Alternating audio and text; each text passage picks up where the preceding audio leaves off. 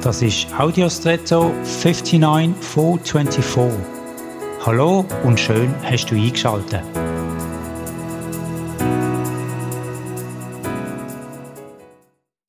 Mir hat letzte Nacht geträumt, dass ich in einer Art Gottesdienst war und plötzlich hat es geheißen, wir sollen alle beten und zwar laut.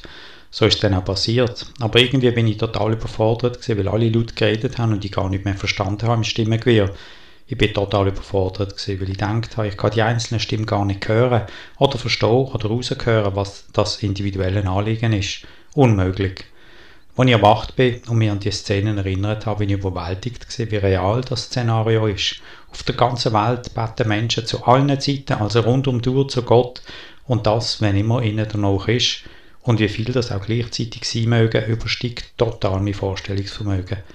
Was für eine unfassbare Größe von Gott, dass er trotzdem, trotz dieser Gleichzeitigkeit, das Gebet von jedem Einzelnen klar und deutlich hört und nicht vergisst. Überwältigend für mich. Oder besser noch, traumhaft. Und jetzt wünsche ich dir einen außergewöhnlichen Tag.